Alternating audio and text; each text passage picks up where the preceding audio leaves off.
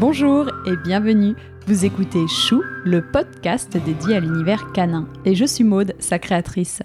Mon objectif, c'est de vous apporter un maximum d'informations concrètes, précises et fiables sur l'univers du chien. Pour ceci, j'invite à mon micro une fois par mois un particulier ou un professionnel pour découvrir de nouvelles races de chiens connues ou plus confidentielles, pour qu'ils nous confient leurs expériences vécues toujours passionnantes et enfin qu'ils nous partagent de bons conseils et leurs coups de cœur. J'espère que chaque épisode vous permettra d'en apprendre davantage et participera à nourrir votre réflexion sur le monde canin. Et surtout, n'hésitez pas à m'envoyer vos commentaires et à me contacter sur Facebook ou Instagram chou, c h u -U, podcast. Avant de commencer, je tenais à remercier l'une ou l'un d'entre vous pour son commentaire sur Apple Podcast Aujourd'hui, c'est Ambrose du compte Insta Inumoko qui dit Probablement ma meilleure découverte de 2020. Un podcast doux et instructif, des invités de qualité. Je dois avouer que mon rêve, c'est d'être face au micro un jour. Merci pour ce super podcast. Eh ben, merci à toi, Ambrose, pour ton commentaire qui me va vraiment droit au cœur. Et qui sait, un jour, c'est peut-être toi qui seras interviewé. Mes chouchous, aujourd'hui je vous emmène dans les belles montagnes du Vercors pour rencontrer Valérie Maumont et son attelage de chiens ultra sportifs. Valérie dirige un attelage de Yuski de Sibérie. Ensemble, ils partent à des compétitions nationales et mondiales. Valérie a d'ailleurs remporté le championnat de France en catégorie 6 chiens mi-distance nordique avec son équipe de champions. Cet épisode se divisera en trois parties. D'abord, Valérie nous dira tout ce qu'il faut savoir sur la race Yuski.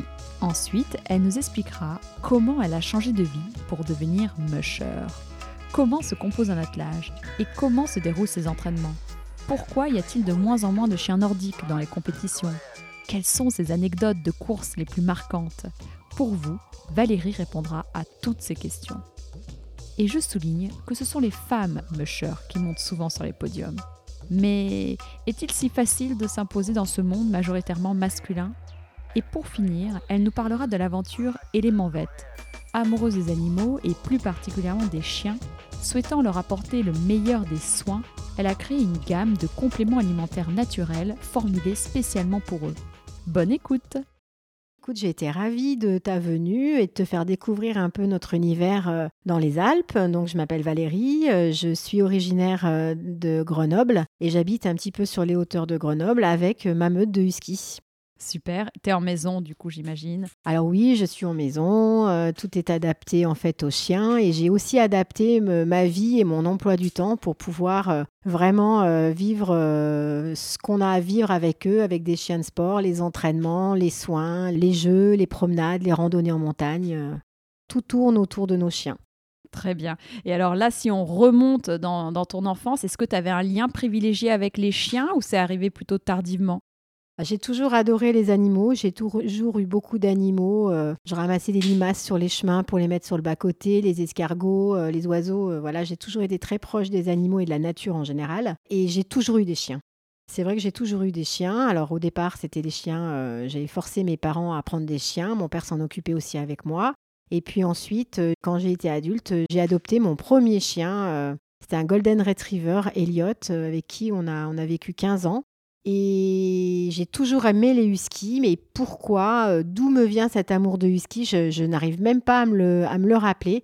Mais j'ai toujours aimé les huskies et je me suis toujours dit que si j'avais un autre chien euh, plus tard, euh, j'aurais un husky. Je voulais un chien rustique pouvant aller en montagne avec moi et ce chien avec son caractère un peu de, chat et son, son, apparence de loup me fascinait.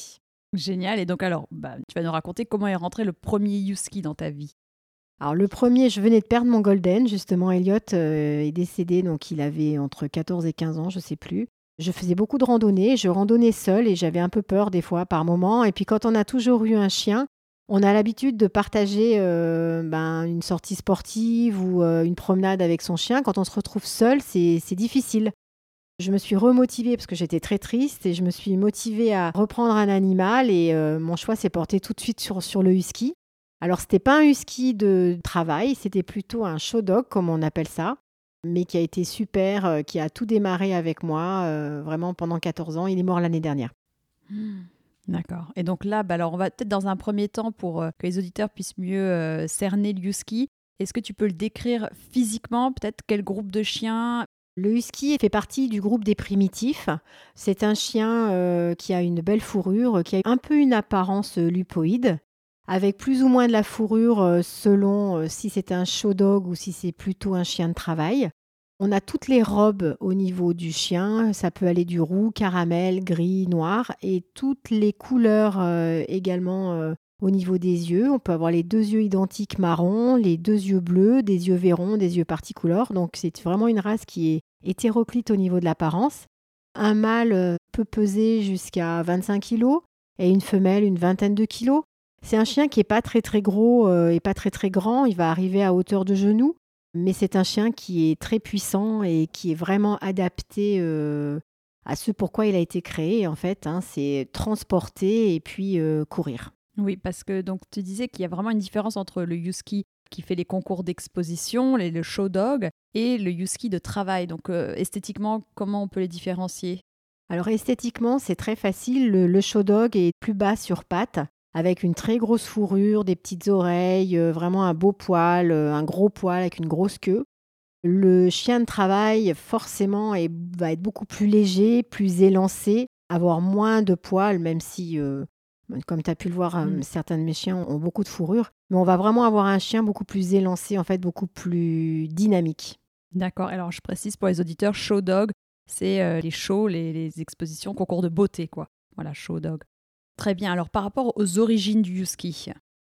Le husky est une race euh, très très ancienne. On peut retrouver les premières traces des huskies 2000 ans avant Jésus-Christ. C'est un peuple euh, qui habitait en Sibérie orientale, les Tchouches, qui ont élevé les premiers, les premiers huskies. C'était un peuple nomade. Donc ils avaient vraiment besoin de transporter les choses, ils vivaient de façon isolée. Et ils ont commencé à faire de la sélection sur leurs chiens. Ils voulaient des chiens gentils, pas du tout agressifs, pouvant garder le campement et puis vivre euh, avec leurs enfants. Donc on a eu vraiment euh, à ce moment-là des chiens euh, qui avaient au, niveau du physique qui se rapprochaient un petit peu du loup, mais qui étaient vraiment gardiens, gentils avec les enfants et puis travailleurs pour pouvoir parcourir les longues distances et les aider à tracter tout leur matériel. Il y a une belle légende, Tchouch, qui dit en fait que le husky est né de l'amour d'un loup et de la lune. Le husky a l'apparence du loup et porte la queue en croissant de lune. Et selon la légende, les soirs de pleine lune, husky et loup hurlent pour appeler la lune afin qu'elle redescende à nouveau. Oh. Et alors par rapport maintenant au caractère, on va rentrer dans le vif du sujet. Quel est le caractère du husky? Alors pour moi, le husky peut avoir un caractère de chat. C'est un animal qui aime être avec nous, être avec son maître tout le temps. Ils sont très très câlins, très colleux, et ils ont des moments où ils vont avoir besoin de s'isoler pour récupérer, euh, pour aller dormir et pour vivre euh, leur petite vie entre eux. Alors, j'ai l'idée du husky qui vit en meute, puisque moi j'en ai plusieurs, et c'est vrai qu'après les entraînements, ils aiment aller se mettre euh, dans leur coin, se reposer, récupérer, euh, soit par groupe, soit de façon isolée, se mettre un petit peu à l'écart. Et puis euh, quand ils sont, ils ont récupéré, quand ils se sentent mieux, ben, ils reviennent vers nous et ils aiment participer avec nous à toute la vie de la maison, puisque moi je n'ai pas de chiens qui vivent en chenil, je vis avec mes chiens. Donc on en a toujours avec nous dans la maison, au gré de leur volonté d'ailleurs, on est très à l'écoute en fait de nos animaux. Euh, alors c'est vrai que l'hiver, après les entraînements, on en a plusieurs à l'intérieur. Après l'été, ils aiment bien aller dans le jardin, dans, les arbres, sous leurs arbres, ils ont leur coin de fraîcheur. On vit vraiment avec eux euh, quotidiennement. C'est un bon chien de famille avec les enfants? C'est un très bon chien de famille avec les enfants. C'est un chien qui a du caractère, donc il faut bien évidemment les éduquer. Le husky a besoin d'avoir un référent, aussi bien entre eux qu'à la maison, d'avoir un maître. Mais ils sont très attentifs aux enfants, ils sont très gentils avec les enfants. Et est-ce que euh, le husky pourrait correspondre à une vie d'une personne qui ne fait pas de compétition forcément, enfin en tout cas de chien de traîneau? Il peut avoir sa place euh, en ville? Alors pour moi, le husky est vraiment un chien de travail. On a eu une vague de personnes qui vivaient en ville, en appartement, adopter des huskies parce que le husky était beau, et puis avoir les appartements dévastés, des chiens qui hurlaient parce qu'ils ne voulaient pas rester seuls. Donc pour moi, le husky, c'est quand même un chien sportif. Il est quand même voué à faire du sport. Alors ça peut être de l'attelage, mais ça peut être de la course à pied, de la randonnée. Euh. J'ai envie de te dire que à partir du moment où on s'occupe d'un chien et on est capable de le dépenser physiquement, oui, on peut adopter un husky. Mais dépenser physiquement, ça va pas être seulement une promenade quotidienne le matin, le soir. Ce chien a besoin de, se défouler, de se dépenser, de courir, de travailler. Donc ça va être des entraînements euh, plusieurs fois par semaine où il va y avoir une dépense physique. Et plus on va monter en entraînement, plus le chien va avoir la capacité de récupérer, donc plus il va falloir faire plus. Donc il faut quand même être préparé à ça. C'est très bien de le rappeler. Et alors, par rapport aux qualités recherchées pour un Yuski qui va justement euh, travailler avec bah, en traîneau, enfin en tout cas en compétition, quelles sont les qualités recherchées pour ce type de chien? Alors, il y a des qualités physiques, c'est sûr, un chien bien construit, élancé, mais au-delà du physique, je pense qu'on sait, enfin, nous sélectionnons beaucoup les chiens aussi sur leur mental, sur leur capacité à travailler en groupe, à être proche de nous, à nous écouter, à avoir la capacité, même quand ils sont fatigués, à, avoir envie de se dépasser et de continuer de s'entraîner. Le mental est très important et j'insiste toujours dessus parce que un chien, euh, par exemple, quand on en a plusieurs, on peut être un peu s'occuper un peu plus d'un à un moment donné, quand ils viennent faire des petits ou quand elles viennent faire des petits, ou quand il y a eu un souci, ou quand ils sont jeunes, quand on les éduque il faut toujours faire très très attention à apporter la même qualité d'écoute et d'attention aux autres parce qu'ils peuvent très vite se sentir un peu euh, dévalorisés et ben après pas se sentir bien dans leur tête, devenir un petit peu agressif ou pas avoir envie de donner le meilleur d'eux-mêmes. Donc le côté euh, psychologique est très important au niveau des animaux en général, mais sur un chien de sport, euh, mmh. c'est essentiel. Et est-ce qu'il a des instincts de chasse? Oui. Le husky est un chasseur pour lâcher des chiens comme moi je les lâche, c'est beaucoup, beaucoup de travail.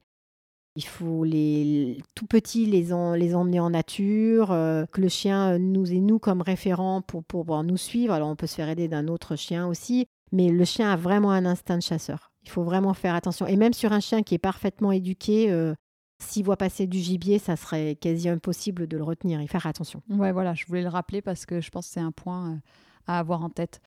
Et au niveau de sa santé, est-ce qu'il a des problèmes de santé en particulier? Alors c'est un chien primitif, donc c'est un chien qui est résistant par son métabolisme, résistant, il est résistant à la douleur et c'est souvent d'ailleurs le problème parce que lorsque l'on découvre un souci de santé chez un chien, c'est déjà souvent que le problème de santé est avancé tellement ils sont durs. Aussi sur la partie show dog, il y a eu pas mal de, soucis de cataracte, de tard. C'est vrai que c'est quand même un chien rustique. Euh, alors nous, on est dans une dynamique de sport, donc nos chiens sont particulièrement euh, auscultés à la loupe. Euh, c'est vraiment des athlètes, donc on va leur faire des séances d'ostéopathie avant, après la saison. Pendant aussi, quand on voit qu'un chien est un petit peu en dessous, on n'hésite pas à faire une batterie de tests quand on voit que quelque chose est anormal. Ils ont une diététique particulière. Moi, je travaille avec Royal Canin depuis 20 ans pour moi, c'est vraiment les seuls qui sont capables de, fournir cet aliment, un aliment euh, pour nos chiens euh, à qui on va demander beaucoup. Est-ce que tu sais, Maud, combien peut dépenser un chien de compagnie en calories par jour? Non. C'est 2000 calories. Un chien de sport, ça peut aller jusqu'à 10 000 calories. Mmh. Donc on comprend que l'alimentation est très importante. Et c'est aussi pour ça que j'ai créé cette société Élément Vet. C'est que même quand on a une alimentation de qualité, ça ne suffit pas. On est obligé de complémenter cette alimentation par des oligos, par de la naturopathie. Donc toute la gamme Élément Vet euh, est naturelle sous forme de phyto. C'est aussi pour ça que je l'ai créé, parce qu'on avait besoin d'aller plus loin aussi bien pour la santé, mais surtout pour le bien-être et pour avoir des chiens euh, en forme tout au long de leur vie. Parce qu'avec les progrès vétérinaires maintenant, on, peut faire des examens très poussés, euh, on peut maintenir en vie des chiens très longtemps, mais pour moi, c'était vraiment important de les maintenir bien en vie pour que le, chien ait de la joie, euh, pour continuer ses activités avec sa famille. Mmh, bah, top. Par rapport au caractère, le husky a besoin très jeune d'être bien sociabilisé et de voir le maximum de races possibles. Parce qu'on dit souvent que le husky est un petit peu raciste. Euh, il n'aime pas trop les races euh, différentes, les petits chiens. Donc il a vraiment besoin de... C'est un prédateur. Donc euh, il peut assimiler un petit chien à bah, un animal, à une proie.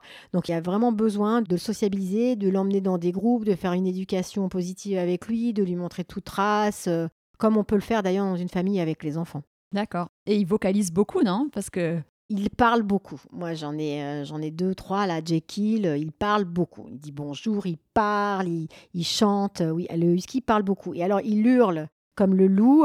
Alors moi, j'arrive à les faire hurler à la demande.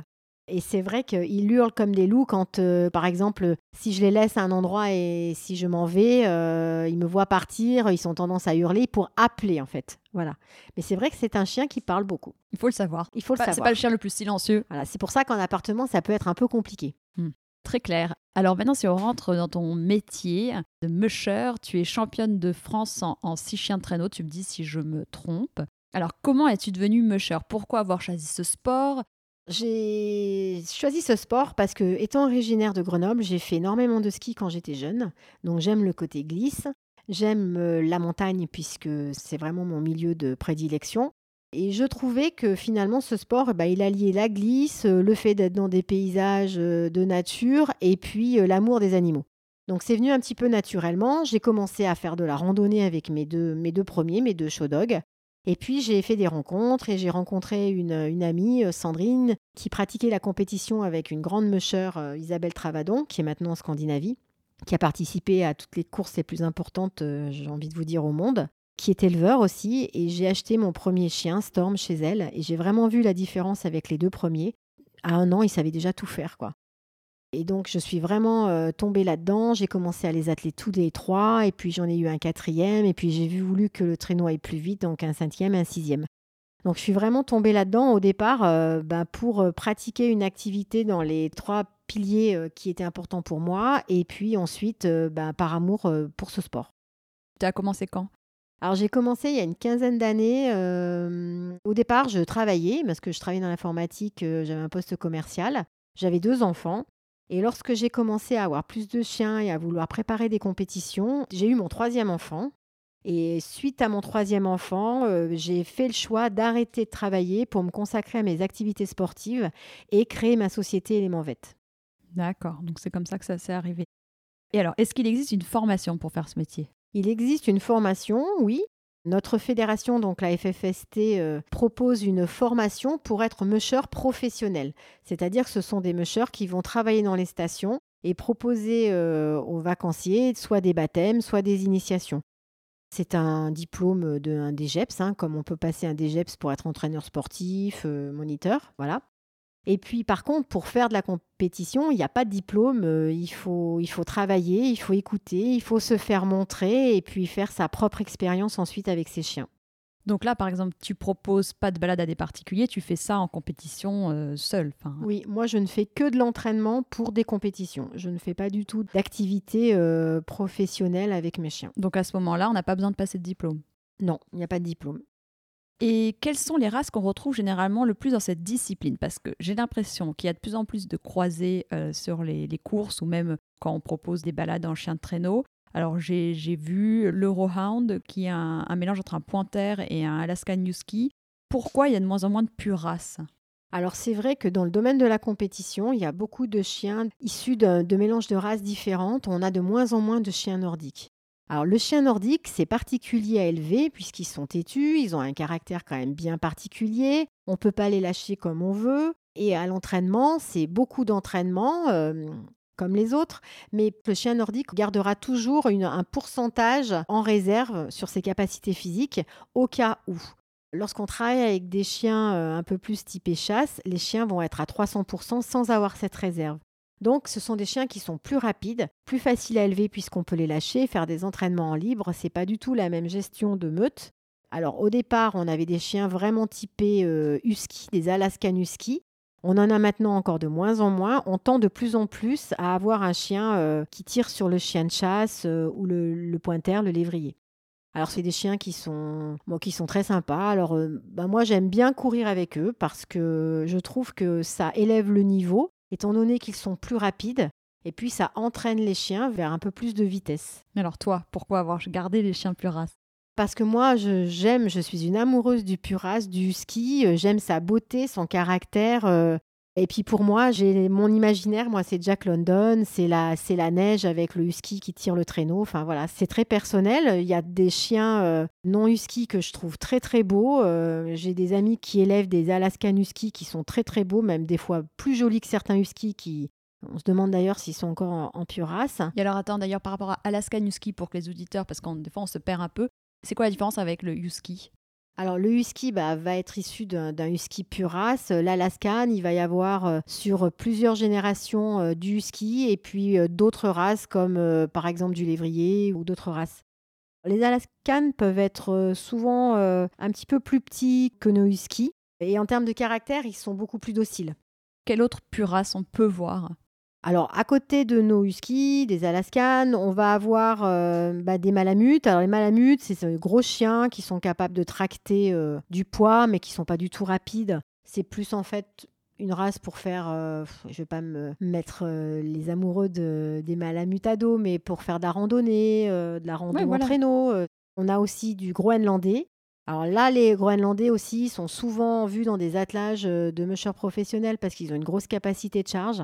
Et maintenant, on a des Groenlandais qui ont bien changé aussi de morphologie, qui sont de plus en plus husky, qui peuvent être vraiment performants euh, en compétition.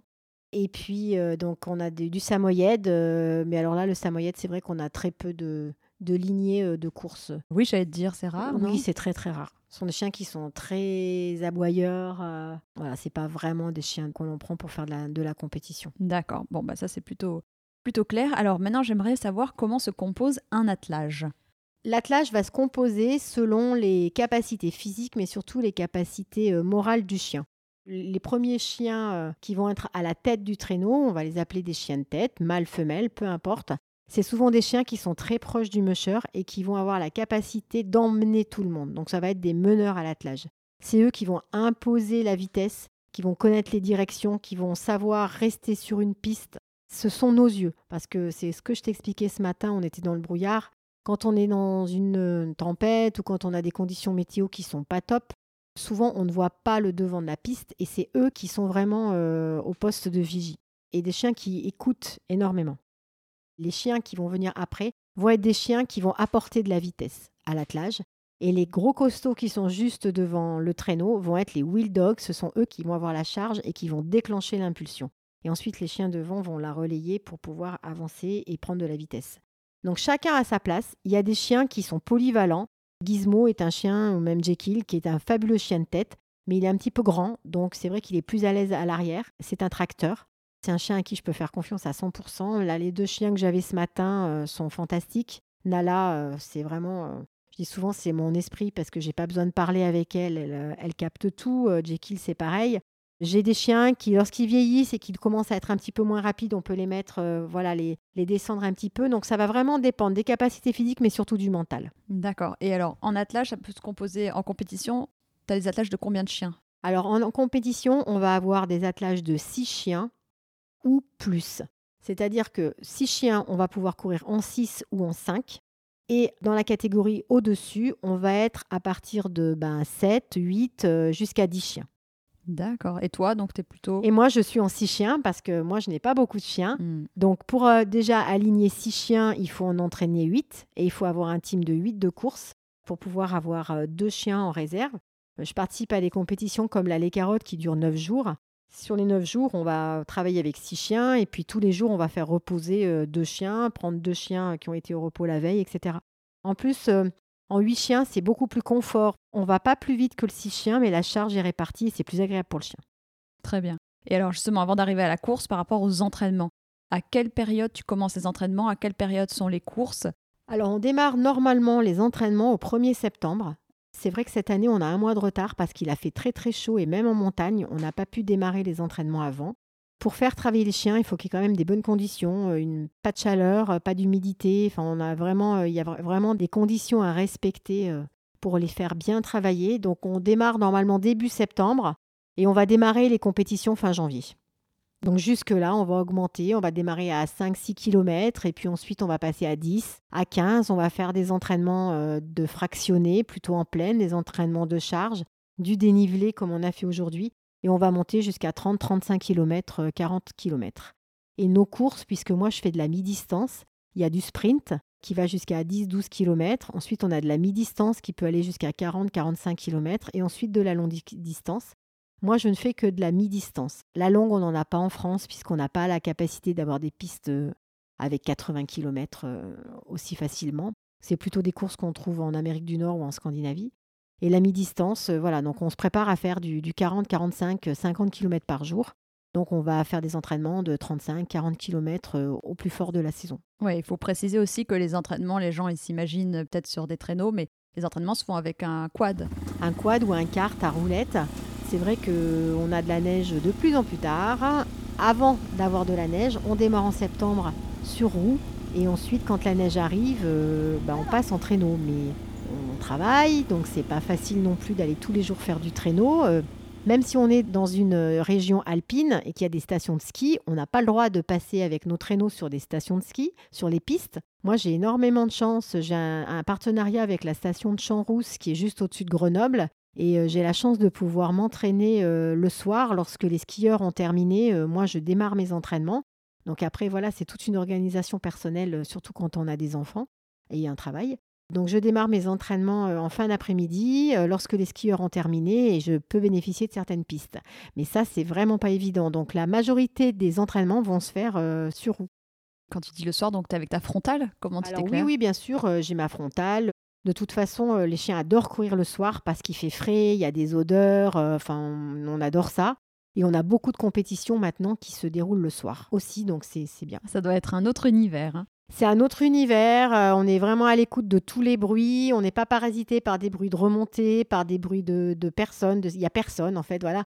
Bon alors des fois ça peut être un peu flippant, mais en, général ça se passe bien. Et euh, voilà, on, voit des animaux sauvages. On voit des animaux, des lièvres, des, chevreuils, euh, on voit vraiment des animaux des, avec les yeux, parce qu'on a la frontale, donc au détour euh, d'une route, euh, ben, on va voir des yeux braqués sur nous, euh, cachés dans les fourrés. Donc, c'est particulier, mais c'est super. C'est génial. Et alors, avant une course, est-ce qu'il y a un, rituel que tu suis?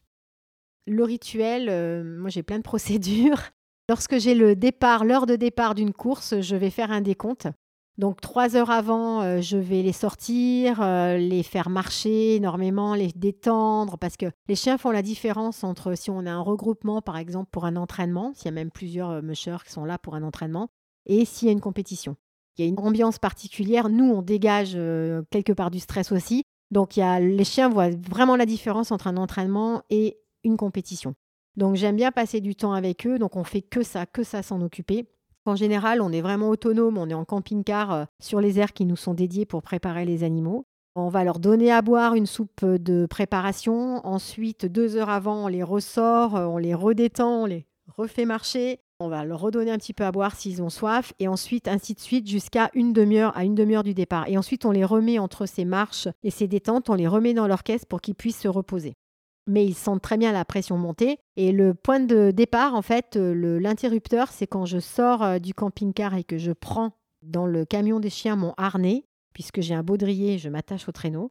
Quand je prends mon baudrier et que je commence à l'enfiler, là j'ai ma chienne de tête qui a très bien compris ce qu'on était venu faire ici et qui va commencer à hurler, qui va euh, donner l'intensité, le, le, le on aux autres. Et ça c'est le départ, elle sait qu'on va y aller.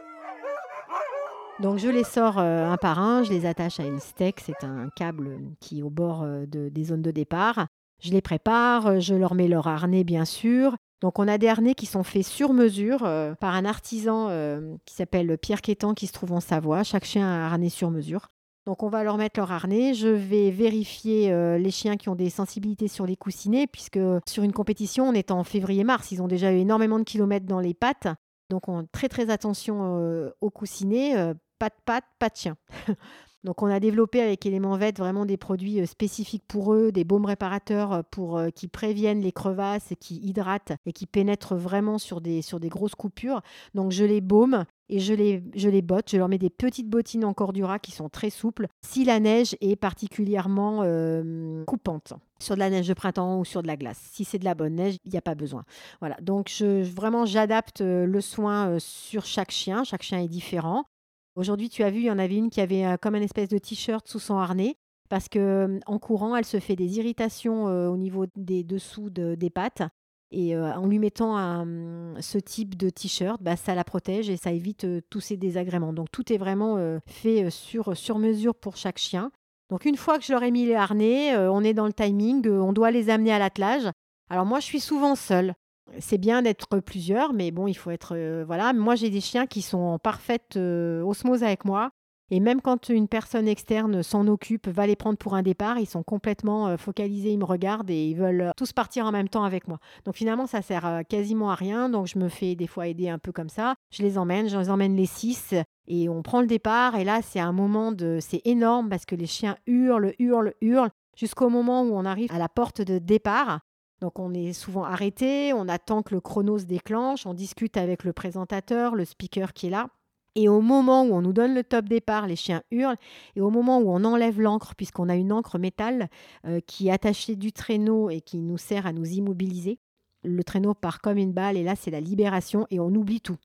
Donc je suis très concentrée, chaque chose est à sa place et on est concentré à tout le temps, tout le temps, tout le temps, comme aux entraînements, on regarde les chiens, on regarde les chiens courir.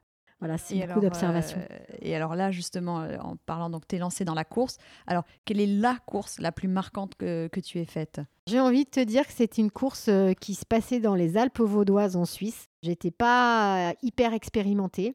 Et la première année, c'est un endroit où on était énormément en, en hors-piste. On passait sur des pistes de ski alpine, c'était vraiment mais magnifique. On partait d'une station, on reliait une autre par l'école, c'était vraiment magnifique et c'était encore des époques où il y avait énormément de neige. Et la première année, euh, j'ai traversé une forêt et euh, les chiens sont passés sur un petit sentier qui était complètement tracé pour la course. Il y avait eu des coulées de neige et euh, j'ai le traîneau qui est tombé dans la coulée dans la coulée d'avalanche.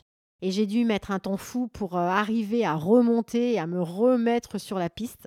J'en ai même perdu mon téléphone qui a été retrouvé par un Suisse au printemps qui se demandait s'il n'y avait pas quelqu'un d'accidenté en dessous. le téléphone était super en marche. Et l'année d'après, on a eu une tempête, donc c'était sur une étape de nuit. On a eu une tempête, mais monumentale. J'avais jamais vu une tempête de neige avec des éclairs et du tonnerre en même temps. Un truc de dingue. Au tirage au sort, je partais avant-dernière. Euh, la personne qui partait derrière moi n'a jamais pris le départ parce qu'ils ont arrêté la course. Moi, ils m'ont laissé partir. Et au bout d'une dizaine de kilomètres, j'entendais mon téléphone qui sonnait. Et comme je l'avais perdu l'année d'avant, je n'osais pas répondre. Et puis, vu que ça insistait, j'ai quand même euh, répondu mon téléphone. C'était mon mari qui me prévenait que la course allait être neutralisée en bas d'un col et qu'il fallait absolument qu'on attende là, que les secours allaient venir nous chercher parce que tout le balisage et toutes les pistes avaient été recouvertes de neige sur les cols et qu'on ne pouvait pas prendre le risque de passer. Je me rappelle que j'étais frustrée parce que ce jour-là, il faisait froid en plus et moi, j'adore euh, ces, conditions-là. Les chiens euh, couraient super bien, on, était, on, s'éclatait. Et lorsqu'on est arrivé à l'endroit où la course était neutralisée, on a dû attendre plus de deux heures et personne n'est venu nous chercher. Donc, euh, bah, c'est un moment de solitude parce qu'on n'est pas équipé en termes de chaussures, de manteau. On est parti faire une course comme un trail, donc on n'a pas de, de, vêtements hyper chauds avec nous. Alors ça, ça m'a servi de leçon parce que quelle que soit la course maintenant, j'ai du matériel avec des grosses doudounes dans le traîneau. D'accord. Parce que là, il est quelle heure? Donc, Parce que là, il, était peut-être, euh, je sais pas, on a dû arriver, on a dû partir vers les 17, 18 heures, il faisait nuit. Euh, là, il devait être 21 heures déjà. Donc, on a pris l'initiative. Moi, j'avais une balise dans mon traîneau et on a pu me, localiser. Et mon mari m'a dit écoute, bah, pas très très loin, tu vas voir, il y a des habitations, il y a des chemins, bah, vous les prenez. Tout descend sur les routes cantonales. On appelle ça en Suisse, c'est les routes départementales chez nous. Les routes ne sont pas déneigées chez eux, donc euh, bah, vous prenez la route et puis vous arriverez bien à remonter sur la station. Donc on est parti avec euh, un autre musher suisse euh, qui m'a suivi. Donc là, il faut bien s'imaginer qu'on était tous stationnés, on n'avait quasiment rien pour attacher les chiens, pour les immobiliser. Donc les chiens hurlaient, il y avait des attelages qui voulaient se battre entre eux, il y avait des gens qui commençaient à paniquer parce qu'ils voyaient qu'on personne n'allait venir nous chercher et que les chiens pouvaient plus rester immobilisés comme ça et qu'il faisait nuit et tout le monde ne s'entraîne pas de nuit. Donc déjà, euh, voilà, ça peut être aussi euh, un peu angoissant. Donc moi, je suis partie. Nous, on a passé un bon moment. On, est on a traversé les chalets. Et effectivement, on a retrouvé une route. Et on a repris la route et on est remonté jusqu'à la station dans une tempête, mais un truc de dingue, jusqu'à la station. Trempé, frigorifié. Quand tu dis on, c'est toi avec les chiens et le musher suisse voilà, euh, et ses chiens. Voilà. Parce que vous êtes seul sur le traîneau. Oui, oui, on, était seuls. Quand je dis on, je parle toujours des chiens et moi. Non, non, mais pour savoir, bah dis donc. Euh, donc c'était vraiment un truc, euh, un truc incroyable. Mais des anecdotes, j'en ai plein, j'en ai plein, plein, plein. La station où on a toujours des tempêtes euh, ces dernières années, c'est les saisies. Chaque fois qu'on fait des, toutes les années, on fait une course avec la Lécarode aux saisies. Et toutes les années, on a le soleil, le... on part de nuit. Et on a les, les, les, brouillards qui se lèvent et on se perd à chaque fois. Et on refait des pistes inlassablement pour trouver la solution pour pouvoir repartir. On est tombé, il y a eu des tempêtes de vent, dans un ravin, on pouvait même plus tenir debout. Enfin, c'est là, on me pose souvent la question est-ce que d'être une femme, c'est pas handicapant dans ce sport-là? Et je dis que non, parce qu'on a un relationnel avec les chiens qui est différent. Enfin, il y, a une, il y a une communication, il y a une complicité qui est énorme et euh, souvent on va peut-être plus leur demander des choses dans la douceur et dans la, de façon maternelle et on va obtenir autant. D'ailleurs, les filles sont souvent devant les hommes sur les podiums puisqu'il n'y a Ah pas oui. de catégorie homme-femme. On est tous dans la même catégorie, simplement séparés du nombre de chiens, six chiens ou plus. Très bien. Mais Et dans alors, ces moments-là, exemple- quand on est dans Ouais. une tempête, et ben, de ne pas avoir la force physique, par exemple, de tout relever tout le monde et de tirer, c'est vrai que là, on se dit Ah, mais bon, on gère. Par exemple, sur une course, on va dire, il y a combien de, de pourcentage hommes-femmes? Bon, maintenant, il y a quand même de, un peu plus de filles, mais euh, sur les anciennes courses, jusqu'à l'année dernière, euh, sur certaines compétitions, on peut être 3-4 filles euh, sur euh, 20, 20, 25 personnes. Donc, il n'y a, y a Ah vraiment ouais. pas beaucoup de. D'accord. Ah ouais, ouais, ok. Et alors, par rapport à la course, euh, est-ce que tu changes quelque chose au niveau de l'alimentation? Non, alors les chiens ont une diététique euh, particulière. On est donc, comme je te le disais, sur la gamme de chez Royal Canin depuis euh, de- le, le début de la saison, enfin toute l'année. On a des croquettes chez eux qui sont développées un peu plus pour la maintenance, pour pas que les chiens grossissent trop l'été, mais pour pas qu'ils se démusclent. Donc ça, c'est des gammes particulières, euh, le Facility. Et ensuite, on va monter en gamme selon le nombre de kilomètres, le travail et les températures. Donc on va démarrer avec du 4003 ou du 4008, euh, du Royal Canin 4008, où là on est capable d'apporter euh, en calories euh, ce qu'il faut aux chiens. Je ne donne pas de viande à côté, je reste vraiment uniquement sur ma gamme de croquettes et sur toute la gamme éléments verts de compléments alimentaires que je donne toute l'année. Puisqu'il y a vraiment une logique entre les cures, euh, on appelle ça l'élémenthérapie, il y a vraiment une, logique entre les cures de septembre de reprise pour préparer les coussinets, on va reminéraliser les articulations ensuite, gérer le stress, la digestion, les diarrhées de stress, et puis aussi euh, sur euh, toute la partie flore intestinale probiotique pour éviter. Donc on, va leur apporter tout ça. De temps en temps, je peux ajouter un tout petit peu de viande dans les soupes de réhydratation. On a aussi développé une poudre pour réhydrater le muscle en glycogène, donc c'est vraiment très technique. Je peux apporter un tout petit peu de viande pour forcer peut-être un chien à manger s'il est fatigué, mais c'est très rare puisque étant donné que les chiens sont parfaitement entraînés, ils sont pas mal sur les étapes. Moi, ce qui me motive, c'est le bien-être de mes animaux. C'est-à-dire, euh, je vais être contente si on a bien couru, si on, on a pris du plaisir. Je n'irai pas pousser mes chiens au-delà de leur capacité si je vois qu'un chien n'est pas bien. La performance sportive euh, n'est pas ma priorité dans ce cadre-là. C'est vraiment la santé de, de mes animaux et, et leur bien-être avant tout.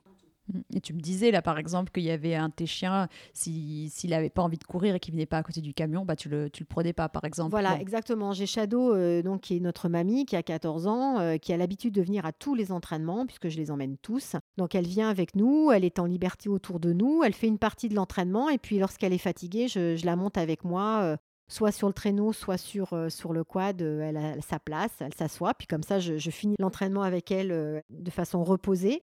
Ce matin, elle n'est pas venue. Ben, J'ai jugé qu'elle n'avait pas envie de venir avec nous, donc elle est restée à la maison. Bah voilà, bah c'est super. C'est super. Et alors, justement, à quel âge tes chiens arrêtent de courir? Nous, chez les huskies, on a vraiment des chiens qu'on peut faire courir relativement longtemps, mais il n'y a pas d'âge. On va vraiment adapter euh, vraiment à l'animal, euh, comment est l'animal. Il y a des chiens à 6-7 ans qui ont plus de mental, qui n'ont plus envie de courir ou qui ont des problèmes physiques, donc on va les faire arrêter. On va les faire entraîner, mais on ne fera peut-être pas de compétition avec eux. Il y en a encore, j'ai Storm là qui a 11 ans et qui est au top, quoi, qui est vraiment très très bien. Donc euh, c'est pareil, euh, même s'il fait une étape, euh, je vais choisir une étape pas trop difficile, qui va pas trop le solliciter au niveau articulation, où ça va pas aller trop vite pour lui. Il faut vraiment toujours, toujours, en fait, notre travail, c'est vraiment d'observer et d'ajuster. Et pour les mettre au travail, à quel âge on peut commencer à les faire courir Parce qu'on se dit souvent qu'il faut attendre que, donc, bien sûr, ils se développent. Alors nous, on démarre, euh, on fait beaucoup d'éducation jusqu'à un an. On les emmène avec nous aux entraînements, donc ils participent à... Parce que c'est impressionnant d'avoir un certain nombre de chiens qui hurlent pour prendre un départ, etc. Même aux entraînements, ils sont toujours très excités. Donc pour les petits, on leur apprend à voyager avec eux, euh, à être au, milieu des chiens lorsqu'ils s'excitent un petit peu.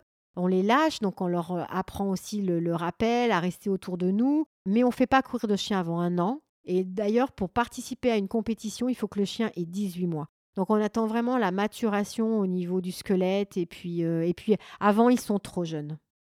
Tu disais aussi quand ils ont fini euh, un entraînement, une course, là je t'ai vu, tu donnais ces soupes, c'est ça? C'est des Voilà. soupes chaudes, c'était Alors, euh, je leur- appétissant. Oui. On avait bien envie d'en prendre une petite Bon, soupe bah, chaude. tu goûteras la prochaine fois. Non, c'est vrai que là, je leur prépare à l'avance. Donc j'ai une vieille cocotte minute, je mets de l'eau tiède, quelques croquettes ou un petit bout de quelque chose à pétant et je mets ensuite notre poudre de réhydratation qui a le goût du poulet d'ailleurs. La poudre va vraiment euh, se diluer dans de l'eau. On a des électrolytes, on a de la maltodextrine qui est l'élément principal, et puis euh, des oligoéléments pour recharger, en fait, pour améliorer la récupération. Donc une fois que les chiens ont terminé leur entraînement, ils savent, ils attendent tous devant le camion, ils savent que je vais sortir euh, la glacière comme ça, la cocotte, le liquide est bien resté chaud et ils apprécient. Je leur donne à tous. J'enlève les bottines, je vérifie les pattes, je les promène un petit peu pour qu'ils se détendent. Je discute un peu avec eux, je les remets dans le camion et lorsqu'on arrive à la maison et qu'ils se sont détendus, je leur donne leur, euh, leur repas. Donc ils mangent deux fois par jour? Alors les miens mangent deux fois par jour. Je trouve que c'est bien parce que ça fractionne la ration. J'ai eu des chiens qui ont eu des retournements d'estomac. Ça m'a un petit peu traumatisé il y a quelques années. Et je trouve que c'est mieux parce qu'il n'y a pas une énorme, une grosse ration et puis on peut mieux ajuster au niveau du poids. C'est-à-dire que si on a besoin de faire grossir un chien, ben on peut augmenter un petit peu plus facilement ou diminuer dans le sens opposé. Donc je trouve que c'est bien. Mm. Et en termes d'équipement, donc on a vu qu'ils avaient le harnais fait euh, particulièrement sur mesure. Hein.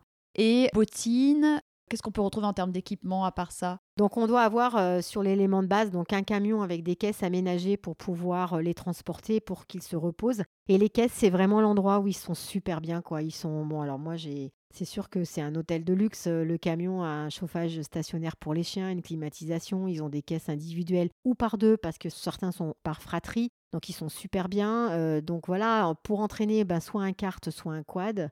Là, on est en montagne, on est passé à des endroits où il y avait pas mal de dénivelé. C'est sécuritaire d'avoir un gros quad 4x4, c'est bien. On a une ligne de trait qu'on va attacher soit au traîneau, soit euh, au quad ou au kart où on va pouvoir atteler au harnais tous les chiens. Donc le harnais, des bottines, une neckline qui va relier en fait les deux chiens de tête entre eux. Et puis ensuite, on a toujours des cordes d'escalade euh, à disposition. Euh, on va avoir aussi bah, tout ce qui est t-shirt et puis plein de matériel pour le traîneau, plusieurs traîneaux. Un traîneau un peu léger de compétition, un traîneau d'entraînement un peu plus roots pour passer un petit peu de partout. C'est beaucoup de matériel, c'est beaucoup de logistique. C'est ça. Et parfois un gilet, euh, tu disais. oui, euh, c'est vrai que là, je ne l'aurais pas mis ce matin, mais j'aime bien mettre à plusieurs chiens dans l'attelage des gilets fluo. Alors, ils sont marrants, on dirait qu'ils ont des petites capes, mais on est quand même sur des territoires où il y a pas mal de chasseurs, et même si ça se passe bien, on peut les différencier avec un animal qui passe. C'est quand même mieux de, l'identifier en fluo. Oui, pour leur sécurité. Mais alors, malheureusement, on sait que certains éleveurs, mushers, exploitent leurs chiens pour le profit et ne voient en leurs chiens que des accessoires de fortune. Alors, il y a eu plusieurs exemples. Là, bon, on a vu en 2014 le camp de Nicolas Vanier qui a fermé, avec plus de 60 chiens qui ont été apportés à la SPA. Plus récemment, en 2019, on a entendu le scandale en, Laponie avec le calvaire des chiens de traîneau victimes du tourisme. Utilisés jusqu'à épuisement sur une courte période de décembre à février, même parfois, on a lu euthanasiés à la fin de leur période de travail. Alors ça fait quand même vraiment peur. Quel est ton avis? Est-ce que surtout, au-delà de ça, tu peux aider les auditeurs qui aimeraient faire un tour de, chien de traîneau euh, dans des belles plaines enneigées et montagneuses? Comment les aider à reconnaître un musher qui est soucieux du bien-être de ses chiens et d'aller au bon endroit? Alors en France, c'est vrai qu'on est donc nous euh, nous sommes tous affiliés à une fédération qui qui est au ministère jeunesse et sport. Donc les choses sont encadrées. Il y a peut-être eu des dérives et il y en aura toujours parce que malheureusement, euh, j'ai envie de te dire que l'espèce humaine est variée et divers et variée. Mais les professionnels aujourd'hui sont formés donc par ce DGEPS et ce sont des, jeunes ou, enfin, qui se forment ou, ou, même ça peut être des reconversions, sont des gens qui travaillent avec du vivant, qui vont aimer leur chien. La majorité maintenant des mushers professionnels qui sont en station et qui proposent des baptêmes sont des amoureux de leur chien ils proposent justement euh, des activités avec leurs animaux pour faire découvrir aux personnes qui sont en ville ou aux vacanciers une activité qu'ils ne pourraient pas faire chez eux. Donc en général, euh, ça se voit tout de suite parce qu'il n'y a rien qu'à l'observation. En observant cette personne avec ses chiens, on va voir dans ses gestes et dans la façon, surtout dans les réactions des chiens, si les chiens ont peur de la personne ou s'ils sont joyeux et ils vont euh, travailler en harmonie avec la personne. Maintenant, il peut y avoir euh, des dérives parce que c'est vrai qu'ils vont gagner de l'argent avec ces baptêmes, mais c'est une activité comme l'équitation. Euh, moi, ce qui me gêne plus, c'est qu'il ne faut pas généraliser. Euh, ce qui a pu se passer en Laponie ou en Alaska, ça existe. Il y a des chiens qui vivent enchaînés à une niche, qui ne sortent jamais, qui font leurs petits, qui font leurs besoins autour de la niche et qui mangent. Ça existe. Mais en France, je ne pense pas qu'il y ait beaucoup de personnes euh, qui fassent vivre ce calvaire à leurs animaux, parce qu'il y a quand même une réglementation, il y a quand même beaucoup d'associations euh, pour le bien-être animal qui veillent et qui dénoncent. Donc on a quand même, euh, on a quand même des garde-fous. Dans le Vercors, je ne suis pas persuadée de la véracité de ce qui s'est passé au niveau du camp Vanier. Qu'on voit des chiens maigres, on en voit sur certaines compétitions, sur certains types de chiens qui peuvent aller très très vite. Donc c'est facile pour la personne qui ne connaît pas de dire ce chien a été affamé, il n'a pas mangé, il est maigre. Il faut se méfier. Je ne pense pas que Nicolas Vanier, c'est quelqu'un, c'est un amoureux des animaux. Euh, je ne l'imagine même pas qu'il ait pu se désintéresser comme ça de ce qui pouvait se passer dans son camp. Donc je suis assez sceptique. C'est facile de dénoncer, euh, voilà, mais il faut, il faut aller un petit peu plus loin, je pense, pour connaître un peu le dossier. Il faut savoir qu'un chien de traîneau, il court. Alors, surtout pour moi, qui n'exploite rien, moi, ça me coûte euh, une fortune de faire courir mes chiens. Donc, on n'est pas du tout dans ce cadre-là. Mais, même pour un professionnel, un chien qui n'a pas envie de courir et qui n'est pas bien, il court pas. Ou alors, ça se voit, il est vraiment terne, il, a peur de la personne, il n'est pas bien. Donc, quand vous, vous avez envie d'aller découvrir notre activité, euh, déjà, il faut accrocher avec la meute que l'on vous propose. Vous êtes peut-être plus euh, attiré par une meute de vrais chiens nordiques, de vrais huskies ou d'Alaska nordique, de malamutes de groenlandais, ou euh, vous allez rechercher peut-être une prestation un petit peu plus euh, sportive. Et là, on va plus se diriger vers des mushers qui ont des, chiens euh, de différentes races. Ils vont les entraîner tout le, reste de la saison pour pouvoir proposer des prestations où le chien n'est pas en souffrance et où les personnes vont prendre du plaisir. Donc, il faut, aller selon ses affinités et puis regarder un petit peu comment la personne gère ses chiens. Puis il y a aussi le garde-fou des stations, parce que les stations ont quand même un œil sur les prestataires euh, qui sont sur leur territoire. Avoir quelqu'un qui maltraite ses chiens, euh, je ne suis pas sûre qu'il perdure dans cette station-là. Hein, euh, voilà. Des endroits en France que tu recommandes pour faire justement cette activité-là? Bah nous, à Champs-Rousse, on a, on, a, on a un musher sur Champs-Rousse, Isabelle. Ensuite, bon, moi j'ai des très bons amis qui sont à Pras-sur-Arly l'été, où on peut faire de la canirando, qui est une activité assez sympa l'été donc uniquement l'été à Pras-sur-Arly. Et ensuite, ils ont ouvert un camp euh, en Suède pour aller faire des safaris, de, une découverte euh, de la Suède avec les chiens. Il y a aussi des personnes au saisie qui n'ont pas de husky mais qui travaillent très bien, euh, Elsa et Frédéric. Dans les Pyrénées, on en a un petit peu de partout, mais c'est vrai que bah, il faut peut-être pas se fier juste aux photos qui sont sur le site internet de la station, puisque tout le monde veut avoir des belles images de chiens nordiques, et puis en réalité, quand on arrive, eh ben, les chiens nordiques ne peuvent pas, enfin de chiens nordiques, de chiens de traîneau, ne peuvent pas passer à tel endroit, ne peuvent pas ci, ne peuvent pas ça. Donc il faut creuser un petit peu plus. Et puis il y a aussi, euh, je pense, toute une éducation euh, des vacanciers parce que moi j'ai eu fait avec mon association alpine, j'ai eu emmené des enfants euh, défavorisés en traîneau et ils ne comprenaient pas qu'on avait des animaux avec nous, ils ne comprenaient pas qu'à partir d'une certaine température, on ne faisait plus courir les chiens parce qu'il faisait trop chaud l'après-midi ou que les chiens avaient fait leur travail, euh, avaient fait trois tours et que ça suffisait, qu'on n'allait pas aller euh, les fatiguer plus. Et lorsqu'ils étaient dans le traîneau, ils disaient Allez, madame, avance Non, ça, c'est inacceptable. Euh, je me souviens m'être arrêtée en leur disant Bon, ben là, je pense que vous allez courir derrière et ça va pas se passer comme ça avec moi. On respecte l'animal et ça, ça s'apprend. Donc, bien savoir à qui on a affaire, observer et puis pas avoir des idées préconçues. Alors maintenant, on va faire justement la transition. On sait que donc euh, un chien sportif mérite une attention toute particulière et un suivi très régulier pour sa santé. Donc tu nous en as parlé, tu as créé ta propre ligne de produits naturels et de compléments alimentaires, euh, donc la gamme Éléments Vet. Il s'agit de recettes naturelles développées et fabriquées dans les Alpes françaises. Est-ce que tu peux nous en dire un peu plus? Qui peut acheter ces, compléments alimentaires? Tout, le monde Oui, oui, tout le monde. On a démarré cette gamme en 2016. On a commencé à travailler avec les vétérinaires. Donc nos produits sont proposés par les vétérinaires. Euh, les vétérinaires prescrivent nos cures. Et on a aussi un site internet de vente, euh, donc élément.vet. On a vraiment développé plus que des recettes et plus que des compléments pour gérer telle ou telle pathologie, toute une élémenthérapie. Ce sont des cures que l'on peut donner en prévention et qui vont aussi soigner euh, certains maux. Des cures, une élémenthérapie pour le chien âgé. On a développé un produit qui s'appelle le Vitality qui va vraiment les réveiller au niveau tonus, au niveau cérébral, booster un peu les défenses immunitaires et puis euh, avec des antioxydants, donc vraiment pour réveiller au niveau cérébral les vieux chiens. Et c'est très rapide en termes d'efficacité, on a vraiment un, super retour. Sur un vieux chien, on a aussi des produits pour les articulations. Tout est fait en fait pour garder le chien en mouvement, puisqu'un chien réveillé va avoir tendance à vouloir faire du mouvement. Et s'il fait du mouvement, il aura moins d'arthrose et sera moins gêné dans sa capacité de bouger. Donc tout est vraiment fait pour garder nos chiens longtemps et j'ai envie de vous dire joyeux et, joyeux en famille. On a aussi euh, bien sûr une gamme qui s'adresse particulièrement aux chiens de sport et des produits qu'on a adaptés aux chiens de compagnie. Voilà, donc notre site internet Élément Vet, les vétérinaires, des magasins spécialisés euh, en chiens de sport, euh, des plateformes d'agility. Voilà, tout est fabriqué en France. et on n'est pas parti d'une idée de se dire dans notre gamme il faut qu'on ait un vermifuge, ainsi, un là. moi, mon idée de base, je développe un produit parce que je, me rends compte que j'ai un besoin sur ce produit-là.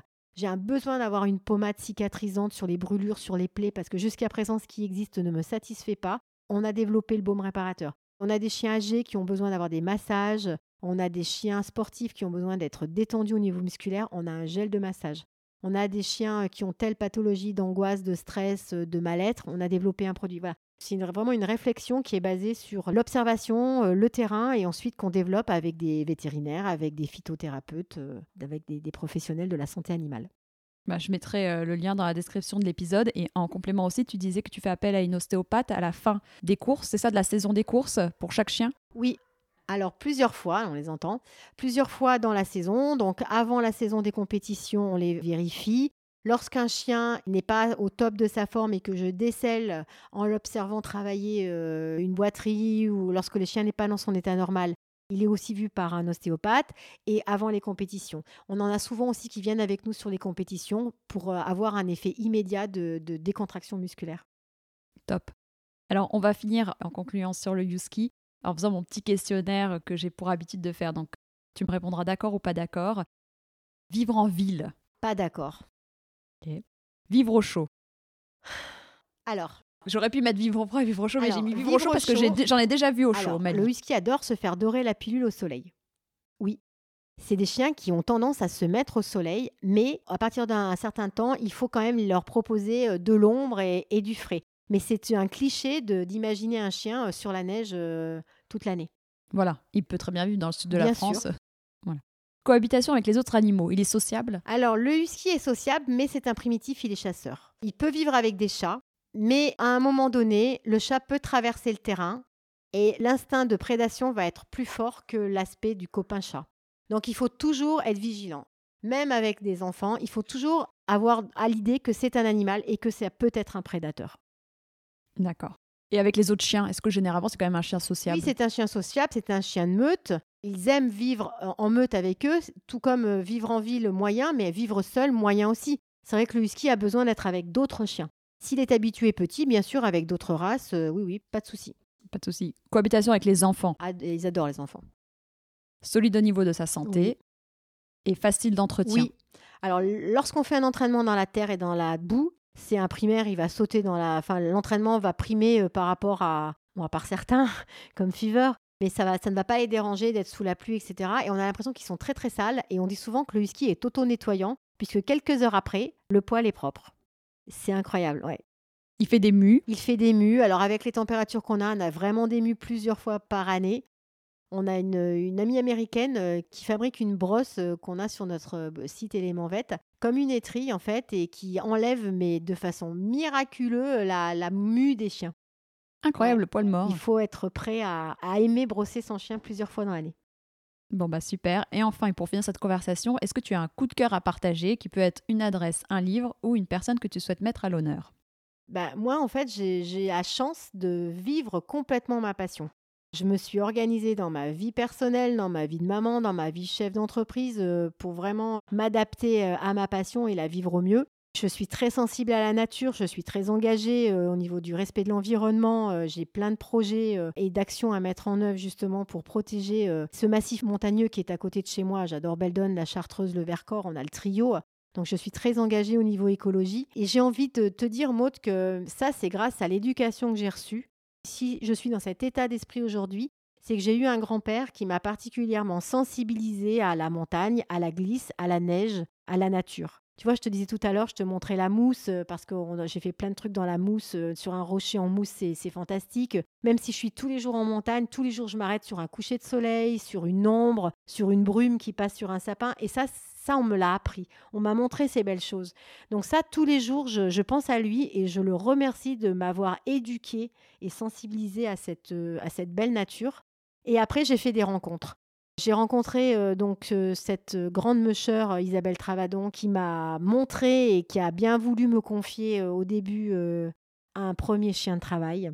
J'ai fait beaucoup d'entraînements avec elle et avec Sandrine qui est meucheur aujourd'hui avec son mari Jonathan Nachon à Pras-sur-Arly et puis en Suède l'hiver. Donc j'ai beaucoup aussi appris avec elle. J'ai la chance de côtoyer des vétérinaires qui m'apportent aussi beaucoup de conseils, qui, nous suivent. Je suis très proche de Dominique Grandjean, qui est à l'école euh, nationale de Maison Alfort.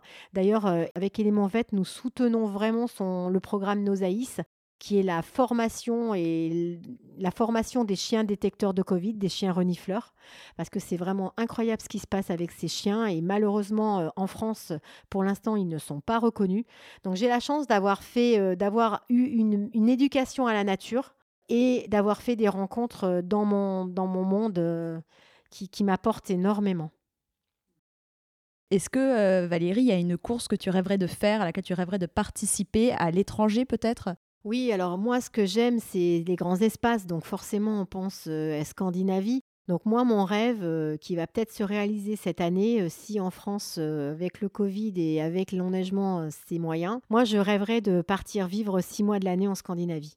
Voilà, donc ça, ça serait vraiment mon grand rêve de participer à des courses de 300 km, 200, 300 km en Scandinavie, de me retrouver, parce que c'est ce que j'aime aussi dans certaines courses, c'est de me retrouver, ben, quand je prends un départ, je mets toujours on verra bien. Ben voilà, c'est d'être en, autarcie avec mes chiens, de, il y aura plein de, de découvertes, plein de peut-être des problèmes sur le parcours, et ben on les gérera au fur et à mesure et vraiment de se retrouver euh, cette adrénaline-là, de, se dire on part pour un certain nombre de temps, les bivouacs, parce que moi j'adore faire les bivouacs, je fais des courses où on s'arrête entre deux étapes, on bivouac, on a tout dans le traîneau, euh, on s'occupe des chiens, on, mange entre nous, enfin c'est vraiment, moi, moi j'adore ça. Donc ça serait vraiment aller au bout du bout, euh, pour moi ça serait vraiment de partir en Scandinavie et, et de faire du mushing en Scandinavie. Pour l'aspect naturel là-bas, les grands espaces et puis pour des courses un peu plus routes.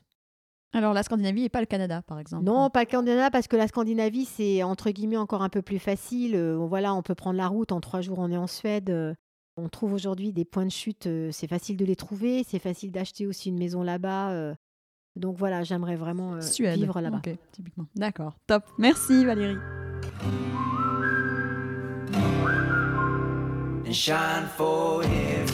Si cet épisode vous a plu, n'hésitez pas à me le dire sur les réseaux sociaux et à le partager autour de vous. Vous pouvez aussi laisser 5 étoiles et un commentaire sur Apple Podcast ou iTunes. Avoir des notes permet de donner plus de visibilité au podcast. N'hésitez pas non plus à me taguer dans une de vos stories sur Instagram, ça fait toujours plaisir et c'est une bonne façon de diffuser le message. Très bonne semaine, prenez soin de vous et de vos toutous